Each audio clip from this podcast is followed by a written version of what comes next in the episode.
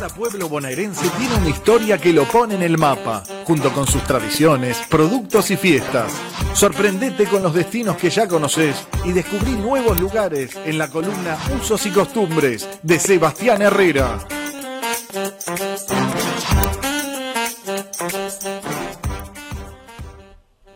Muy linda, eh, muy linda la, la cortina, me encanta.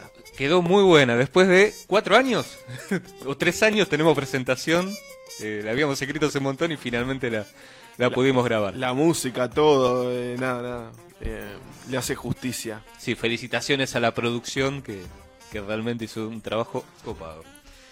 Entonces entramos en la columna Usos y Costumbres. Eh, vamos a hablar hoy de Marcos Paz, que es uno de los destinos así de miniturismo que, que están más cerca de, de la ciudad de Buenos Aires. ¿A cuánto, Pollo? A 48 kilómetros. 48, eh. Estás más o menos más, a la altura de Escobar, por decirlo. Más cerca de Chascomú.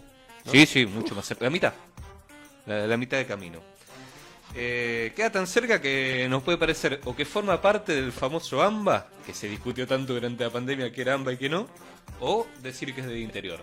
De depende de la definición que, que vos busques, del INDEC o, o, de cualquier libro de ciencias sociales, eh, depende. Claro, porque AMBA no era el conurbano, ¿no? Era el conurbano y una zona más que mm, las cercanías al conurbano, ¿no? Aparte de Capital Federal, ¿no? Claro, tal cual. Eh, Justamente lo, lo, que tiene Marcos Paz es que hace 20 años era un pueblo eh, y lo bautizaron Pueblo del Árbol. Es un eslogan que, que, es por un poema del poeta Mario Grand que se inspiró en las bóvedas que, que armaban lo, las hojas verdes de los árboles de paraíso.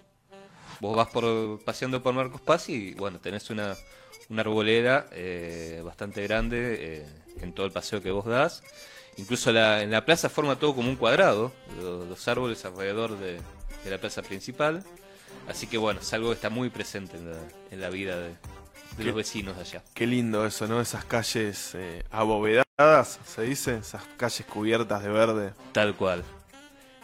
Eh, y bueno, en su momento se dijo pueblo del árbol y ahora se dice ciudad del árbol porque creció mucho, pero todo ese estilo tan característico todavía lo mantiene. Que no pierda la esencia. Tal cual. Eh, bueno, como decía antes, eh, hay muchas curiosidades. Capaz se conoce más popularmente por, por, la famosa cárcel, pero tiene historias y, lugares que, están para recorrer cualquier fin de semana. Vamos a empezar con Jorge Newbery, que fue uno de los pioneros de, la aeronáutica de Argentina. Eh, quizás alguno se dé cuenta que, lleva el nombre de Aeroparque, de Aeroparque porteño. Eh, pero también eh, se lo conoce porque su primer vuelo en el globo El Pampero fue desde Buenos Aires hasta Uruguay en 1907. Perdóname, ¿en el globo? En globo, sí. Me muero. Salió de, de las cañitas y terminó en Uruguay. Ahora, si el viento soplaba para el sur, se cagaba de frío. ¿Cómo, cómo... Era... ignorante de navegación de globo, ¿no? Era un problema. Esas cosas son un verdadero problema porque tampoco tenés tanto para maniobrar con un globo. Tenés cierto margen, pero no. Debe haber eh, tipo una aleta, ¿no? Que, que guías el viento, pero um, nada, qué interesante. Qué aventura, ¿no? Más para. Sí, la, la verdad que sí. Y tuvo muchas, tuvo como 40 aventuras así con, con globos. Eh, él inspiró la fundación de, del Aeroclub eh, argentino en Buenos Aires, que estaba en la Quinta de los Zombúes. Hoy está ahí la, la, Embajada de Alemania, en el barrio de las Canitas, justo enfrente del Shopping El Solar. ¿Qué diría hoy de tantos drones, no? La verdad, ¿no? Sería mucho más fácil. Me voy con el drone hasta Chascomús, por ejemplo. Eh, bueno, desde ahí de la quinta lo, los zombúes eh, hubo muchos vuelos. El más lejano fue hasta General Belgrano, son ciento y pico de kilómetros, eh, pasando un poco Chascomús. Su hermano Eduardo intentó uno mucho más largo, de que supuestamente hubo avistajes hasta en Bahía Blanca y en Río Negro. es una historia que intentó reconstruir el Instituto Newberiano y bueno. Esto de que hubo avistajes me suena que no terminó bien la historia. Efectivamente, eh, no terminó bien eh, porque los tripulantes a unos días después se dieron por desaparecidos. Uf. Eh, y ahí es donde empieza a entrar Marcos Paz en la historia, porque mmm, Newbery recibió otro globo, el Patriota, pero su mujer no quería saber nada. con que siguiera volando. Ya después de haber perdido al hermano, bueno, ya fue un problema y se terminó divorciando eh, de su mujer por eso, por, por la discusión de que él quería seguir volando y la mujer ya no quería saber nada. Entonces, el 24 de enero de 1909, eh, Jorge Newbery se subió con Horacio Nazagasti y hizo el vuelo inaugural de 4 horas y 45 minutos que terminó en la colonia Marcos Paz del Patronato de la Infancia, rodeado de chicos. Mirá vos, qué cosa, rodeado de niñes. Exactamente. Qué cosa eso, ¿no? Estar ahí y ver que, que llega el, el globo de Jorge Newbery. Tal cual. Así que bueno, es una de las primeras figuras ilustres que, que pasaron por ahí, por, por el pueblo, ahora ciudad de Marcos Paz. Un apasionado de lo que hacía, Sí, sin duda. Porque bueno, siguió por varios años después de, de esa llegada con el Patriota y tuvo otro globo, por ejemplo, de Huracán, inspirado en el club de Parque Patricios. Y ya en 1910 eh, tuvo una licencia de piloto y ya se dedicó más a, a la aviación en general. Qué, qué cosa. Ah, había, o sea que voló aviones también. Aviones, sí, sí. Qué cosa, bueno, un salto, ¿no? Cambiaste eh, como de pasar de, de andar a caballo a manejar una, no sé, un Monster Truck. Tal cual. Eh, en los principios de lo que era la, la aviación militar en Argentina. Qué lindo, qué, qué, qué interesante. La verdad que me, me dejas pensando, soñando ahí. Eh, después, algo completamente distinto, eh, que no tiene nada que ver con aviones, ni con vuelos, ni, ni con perderse eh, a muchos kilómetros de Buenos Aires, es la Reserva Paleontológica. Sí, algo leí, me llamó la atención. Yo de chiquito decía que quería ser paleontólogo, ¿viste? Eh, cuando era muy chico y muy ignorante decía policía karateca, ¿viste? Porque veía esa- esas series de televisión. Después me di cuenta que por ahí no iba. Los, eh, los dinosaurios siempre me, me llamó la atención. Y contanos, ¿cómo, ¿cómo es esa reserva paleontológica, dijiste? Sí, tal cual. Eh, es como imaginas eh, una excavación. eh, iba a decir eh, Jurassic Park, pero no sé si es un buen ejemplo. que te estén persiguiendo los dinosaurios no es un buen ejemplo para nada. Eh, surgió por hallazgos que hubo en 2010 eh, en una tosquera del kilómetro 48 de la ruta 3. Eh, una empresa estaba excavando y de repente, bueno, encontraron eh, restos fósiles. De ese momento ya, do- 2.000 hallazgos. Perdóname, ¿2.000 hallazgos en Marcos Paz? Sí, en la Reserva Paleontológica de Marcos Paz, Fa, de más de 50 especies de Sudamérica. Terrible, o sea, no, no- está bien, no le pusieron reserva porque encontraron un dedito chiquito. Claro. Pues yo sé que en Argentina, en nuestro territorio, bueno, en Latinoamérica en sí, se han, han habido varios eh, hallazgos de, de lo que hoy son registros arqueológicos, registros paleontológicos. Claro, por ejemplo, en la obra del subte encontraron criptodontes en Belgrano.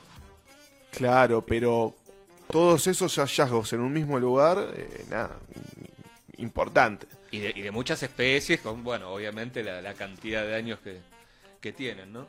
Jurassic Park sin el peligro, Tal cual. vamos a decirlo así, me está seduciendo.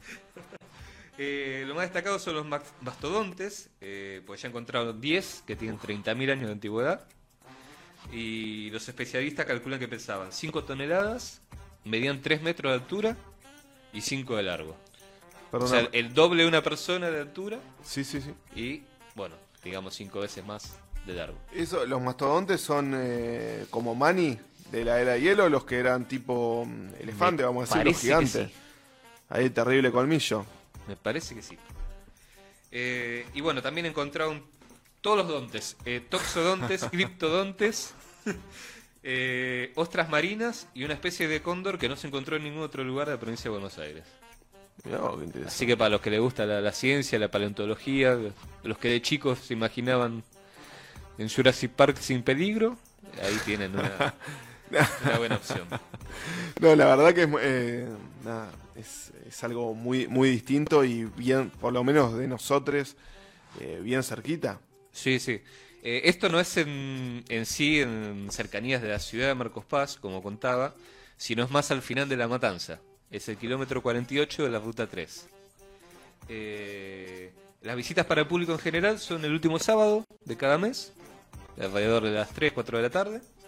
Y, bueno, pueden reservar en el Facebook eh, Reserva y Museo Paleontológico Marcos Paz.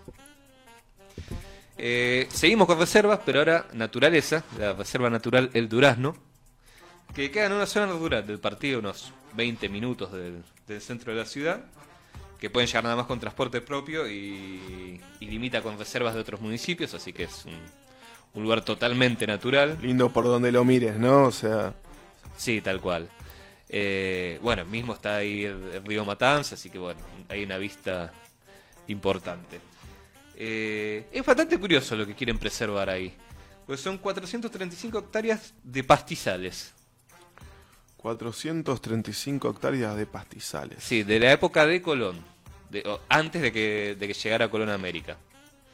Eh, que fueron desapareciendo a medida que eh, empezaron a llegar los caballos acá. Tenían hambre los caballos, se lo morfaron todo. Claro. Entonces, bueno, ahí, en ese lugar, todavía quedan esos pastizales que tienen también sus, sus buenos siglos para atrás. Bueno, pasa que, a ver, eh, hablando en serio, hay especies vegetales, porque hay distintos tipos de pasto o de césped, como se le quieran, como se lo defina. eh, hay distintas especies que realmente, por X o por Y, se van perdiendo. Ahora, es una cantidad de hectáreas eh, importante. No sé, si estuviésemos en, en una serie de misterio, me, me estaría dando de qué pensar, ¿no? Algo está pasando ahí abajo, en el subsuelo. Que se esconde entre los pastizales de, Ah. de la reserva Durando. Habrá que ir a ver. Y bueno, también pueden mirar, lo- los que les gustan las aves, por ejemplo, pueden ver eh, horneros, eh, patos, teros, venteveos, eh, hay de todo. Y se puede practicar eh, kayak y pesca. Lo único que si quieren un asadito, mm, no, ahí no. Eh, busquen otro lugar o una parrilla cuando, No cuando cae. vuelven, pero en la reserva no. Lo único que falta, ¿no? claro. Encima, Si no hay cosa, bueno, hay campings eh, también ahí alrededor para, para Lament- pasar el día. Lamentablemente programa no sería la primera vez, ¿no? Que la gente es imprudente y hace fuego donde no tiene que hacer fuego. Tal cual. Y después, bueno, estamos... Si tenemos suerte juntando los pedazos rotos, mucha gente le ha pasado terriblemente mal, así que eh, nada, a tener conciencia con esas cosas, ¿no? Ya que estamos nos ponemos un poquito serios. Sí, tal cual. Eh, y bueno, decía del asado y vamos a seguir por el lado de comer, eh, porque es la capital del jamón crudo argentino, Marcos Paz. Mm, Es el producto estrella desde 1930 que, que empezaron a, a dedicarse a la producción. Y hoy tienen dos establecimientos que hacen eh, de manera totalmente artesanal eh, eh, las distintas etapas del, del proceso productivo. 1930. Sí. Uf. Eh, todo eso que, que les contaba, la, la antigüedad y, y- y todo lo artesanal, eh, más, más las normas que van aplicando de- desde que tienen el animal hasta que llega a la, mesa, a, la picada que, que comemos, eh, le valió la distinción de capital del jamón crudo y el sello de calidad que, que lo distingue, que, que si querés saber que estás comiendo algo realmente de Marcos Paz, bueno, buscas ese sello que lo identifica. Pan, jamón crudo, mayonesa, ¿eh? ¿Va? ¿O me bardea? No, un lujo. ¿Qué dice Andrés? ¿Ahí gusta por ahí el jamón crudo? Jamón crudo sí, con manteca. ¿Con manteca? Sí. Sí, ya poniéndole mayonesa a jamón crudo, ya estabas Sí, yo, yo era, otra Yo línea. ya la estoy bardeando. yo ahora no tanto, pero era de comer sándwiches con manteca. Ahora que me acuerdo. Sí, sí. Eh, jamón y queso. Jamón y queso con manteca quedaba muy rico. La manteca le queda bien. Sí. Aparte, los sándwiches de migas llevan manteca. Algunos. Sí, sí, sí. Una buena cantidad, porque sirve para pegar el fiambre al pan. Claro. Me acuerdo que en una panadería del barrio de Saavedra, calle Avenida Malvin, eh, le decía, ¿me das sándwich de jamón y queso? Sí, ¿con manteca o con mayonesa? Tenía los dos, los dos gustos por si querías. Un Diego lujo. Garnica que elegía. Eh, no, yo elegía de los dos. O sea, no, no me importaba. Uno arriba del otro Sin y... distinción. No, no, dame cuatro de este y cuatro de otro. O, o con manteca y mayonesa, las dos cosas. No, todos chanchada. mayonesa manteca. Pero jamón crudo creo que prefiero con manteca Sí, antes totalmente. que con mayonesa. Debo decir igual que, que yo eh, vendiendo sándwiches, en algún momento vendía de jamón crudo y queso, y, y he llegado a, a- a- a escuchar como pedido caliente con mayonesa, ketchup y mostaza. Para mí es un asesinato de Sí. sándwiches, pero Un, un asesinato al sabor, decís. Sí, y al organismo de uno. Tal cual. Eh, capaz lo complica la mostaza, porque digamos que ketchup y mayonesa es salsa golf, que a mí no me gusta Sí, pero mucho, igual. pero Para mí no, no va con el jamón crudo. Y el jamón crudo no se calienta. y no. El cocido sí, pero no, crudo no. Y bueno, No, viste, no lo- sé. lo- lo- les experimentales, eh, rompiendo fronteras culinarias. Para mí es una locura. Pero bueno, es arruinar un sándwich por todos lados, ¿no? Eh, to- todo lo que se podía hacer para arruinarlo, lo arruinó. Usted, señor, con su teoría de cómo se come pizza correctamente, me estoy dando cuenta que es un adoctrinador de la de, de, de las comidas, eh, del bajón. Sí, sí, sí, sí. Es como, creo que Víctor decía el otro día, culinario. ¿no? Tenemos que sacar eh, la columna culinaria de Circo Romano porque acá da, da para hablar, me parece. No, bueno, pero yo, yo, yo he comido cosas que, y como cosas que, que no tienen lógica también, que son un atentado al sabor y al buen gusto, qué sé yo. Eh, Al buen gusto le mandamos No, un saludo y nos quedamos con lo que nos gusta cada uno. claro, he, he hecho, no te digo sándwich de, de pastel de papa, pero uso una cantidad de pan que es lo mismo que hacer con sándwiches. Y, y como todo al mismo tiempo, ¿viste? Me- mientras tengo un pedazo de pastel de papa en la boca, me, me, me morfo un pedazo de pan y se convierte en un sándwich en, en- en mi, en mi cavidad bucal. Adivina, Andrés, que le pongo al pastel de papa. Ay, no. No, para, Ay, para, no. para, para, para, para. No, no, no, no. Pará que esto es un tema muy delicado. Se viene otro mes de Eh, discusión. no en el- queremos... Yo, yo el pastel de papa me lo sirvo, Esperá, esperá, esperá. le mando ahí un techo Pará, de pará, mayonesa No, señor. y lo mezclo todo. Espera, ¿puedo repetir, por favor? No, no, que no repita. Sí, eh, no. Pastel de papa, techo de mayonesa. Sí, le voy poniendo arriba y ahí lo empiezo a mezclar. Tuki, tuki, tuki. No, y tengo un huracán, un torbellino de sabor. Entre la papa, la carne, el huevo, si tengo suerte, la mayonesa y no me pongas aceitunas. Después, bueno, van gusto. No. No, Vengan de a No, uno. no, no, no. Yo creo que la pregunta es ¿cuánta mayonesa compras por mes? Y Es bueno, esa es una pregunta interesante.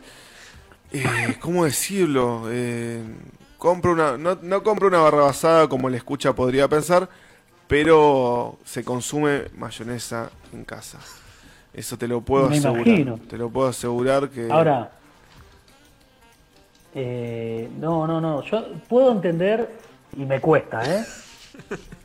No lo hago, pero hasta que me digas que le pones mayonesa al puré, lo puedo aceptar. ¿Cómo lo Claro, hacer? a- bárbaro. Al puré vamos Sí, bien. Sí, papa, sí, el puré no. sí. Proba, proba. Ro- rompan los tabúes. Además, yo al puré, al puré le pongo, le pongo sabor, no le pongo mayonesa. Ahí salen me valientes. decís, ¿eh? Pero al puré. aparte me negás, me negás la presencia espectacular, tan especial de una, de una aceituna. No, señor. Mi no, compañera señor. está de fiesta. La- vos, por ejemplo, decías que la aceituna se come, ¿no? En la regla de las pizzas.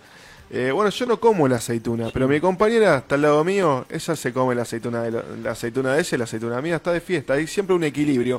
Nada se elimina, Pero ¿qué todo se transforma, dicen. Acá dice Moro que le, pone, ma- le, le pones mayonesa a la mayonesa. vos. Eh, bueno, si hay distintos tipos, podemos hacer Pero- una mezcla. Pero ponele, cuando, cuando, cuando vos y, y tu compañera comen pastel de papa, ¿qué hacen? Dos rellenos distintos, porque vos no le pones aceituna. No, no, no, eh, la realidad es que, a ver, Es como los nenes, mamá, tengo aceituna. Bueno, dámelo a mí. A mí, Así. a mí Y no, bueno, el- pero- el- debo decir que el pastel de papa es una de mis cosas, de mis comidas favoritas, así del vamos. Pero Ah, eh, sí, bueno, con es mi, es, mayonesa. es mi receta, es mi receta, ¿viste? Pastel de papa, si hay aceituna ya fue, va todo adentro, ¿no? Pero si tengo que elegir, pastel de papa, piso de, piso de papa, carne con huevo, cebollita ahí, techo de papa, mayonesa, mandale mayonesa? mezcla y adentro. Bueno, No, señor. menos mal que con el jamón estamos de acuerdo, eh, cómo se come. Sí, jamón y- como viene, así. Temperatura ambiente. Tengo Claro. una pregunta. Sí. Tengo una pregunta para Pablo. Cuando te comes una empanada de carne, por ejemplo, te pegas un mordisquito, ¿no? Y te queda ahí el relleno humeante. ¿Sos capaz de echarle mayonesa? No, no, pero si viene sin aceituna, mejor. No te lo voy a cambiar, no te, lo, no te voy a mentir. La aceituna me cambia para bien o para mal la presencia, eh, la empanada. No, no, ahí. Bueno. ahí- no, nunca probé, eh, pero puede, puede quedar bien. Pero bueno, eh, no quiero seguir robando tiempo de, de la columna No, de usos y costumbres con mi mayonesa y, y mi amor por el condimento, pero mm, contanos, eh, pollo. Bueno, volvemos al jamón entonces. Eh, ¿Por qué la excusa para que cada octubre se haga la fiesta nacional del jamón y la cerveza artesanal? Cada pueblo bonaerense tiene una historia que lo pone en el mapa, junto con sus tradiciones, productos y fiestas. Sorprendete con los destinos que ya conoces y descubrí nuevos lugares en la columna Usos y Costumbres de Sebastián Herrera.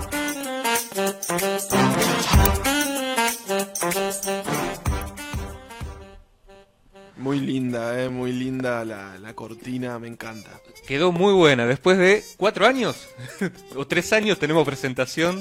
Eh, la habíamos escrito hace un montón y finalmente la, la pudimos grabar. La música, todo, eh, nada, nada. eh, le hace justicia. Sí, felicitaciones a la producción que, que realmente hizo un trabajo copado.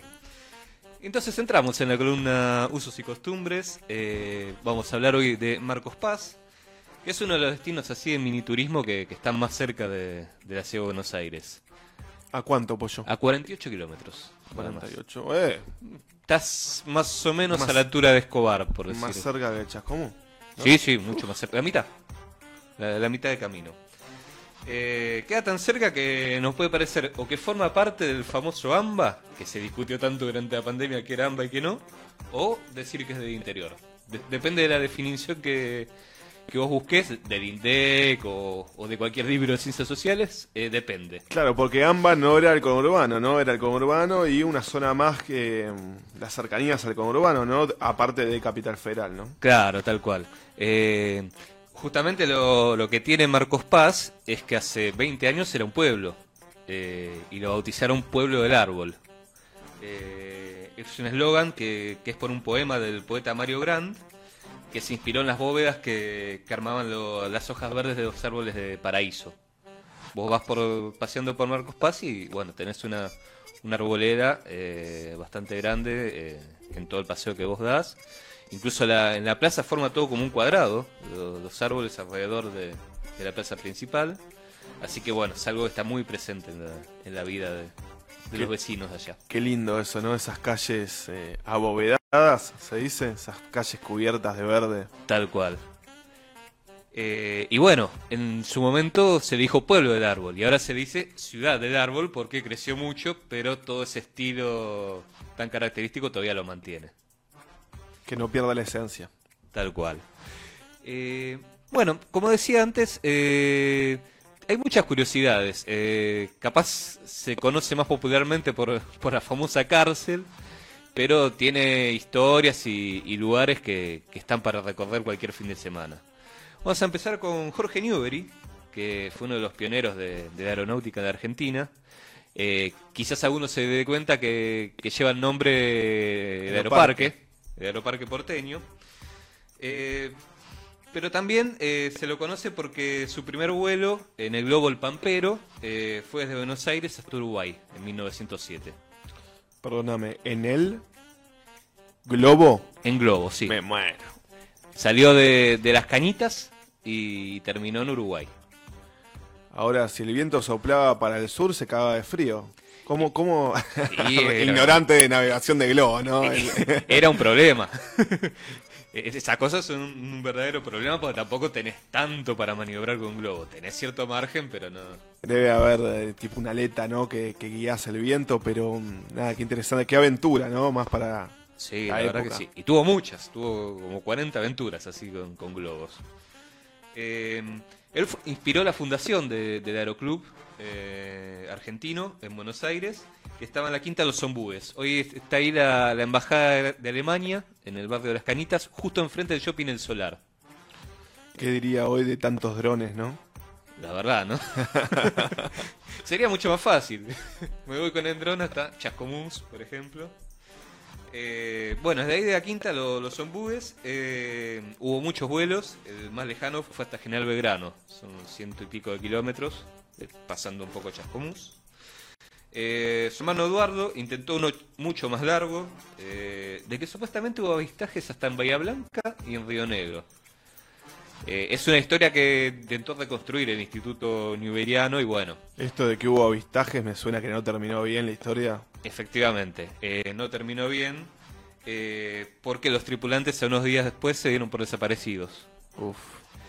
Eh, y ahí es donde empieza a entrar Marcos Paz en la historia, porque mm, Newbery recibió otro globo, el Patriota, pero su mujer no quería saber nada con que siguiera volando. Ya después de haber perdido al hermano, bueno, ya fue un problema y se terminó divorciando eh, de su mujer por eso, por, por la discusión de que él quería seguir volando y la mujer ya no quería saber nada. Entonces, el 24 de enero de 1909, eh, Jorge Newbery se subió con Horacio Nazagasti y hizo el vuelo inaugural de 4 horas y 45 minutos que terminó en la colonia Marcos Paz del Patronato de la Infancia, rodeado de chicos. Mirá vos, qué cosa, rodeado de niñes. Exactamente. Qué cosa eso, ¿no? Estar ahí y ver que, que llega el, el globo de Jorge Newbery. Tal cual. Así que bueno, es una de las primeras figuras ilustres que, que pasaron por ahí, por, por el pueblo, ahora ciudad, de Marcos Paz. Un apasionado de lo que hacía. Sí, sin duda. Porque bueno, siguió por varios años después de, de esa llegada con el Patriota y tuvo otro globo, por ejemplo, de Huracán, inspirado en el club de Parque Patricios. Y ya en 1910 eh, tuvo una licencia de piloto y ya se dedicó más a, a la aviación en general. Qué, qué cosa. Había, o sea que voló aviones también. Aviones, sí, sí. Qué cosa, bueno, un salto, ¿no? Cambiaste eh, como de pasar de, de andar a caballo a manejar una, no sé, un Monster Truck. Tal cual. Eh, en los principios de lo que era la, la aviación militar en Argentina. Qué lindo, qué, qué, qué interesante. La verdad que me, me dejas pensando, soñando ahí. Eh, después, algo completamente distinto, eh, que no tiene nada que ver con aviones, ni con vuelos, ni, ni con perderse eh, a muchos kilómetros de Buenos Aires, es la Reserva Paleontológica. Sí, algo leí, me llamó la atención. Yo de chiquito decía que quería ser paleontólogo, ¿viste? Eh, cuando era muy chico y muy ignorante decía policía karateca, ¿viste? Porque veía esa- esas series de televisión. Después me di cuenta que por ahí no iba. Los, eh, los dinosaurios siempre me, me llamó la atención. Y contanos, ¿cómo, ¿cómo es esa reserva paleontológica, dijiste? Sí, tal cual. Eh, es como imaginas eh, una excavación. eh, iba a decir eh, Jurassic Park, pero no sé si es un buen ejemplo. que te estén persiguiendo los dinosaurios no es un buen ejemplo para nada. Eh, surgió por hallazgos que hubo en 2010 eh, en una tosquera del kilómetro 48 de la ruta 3.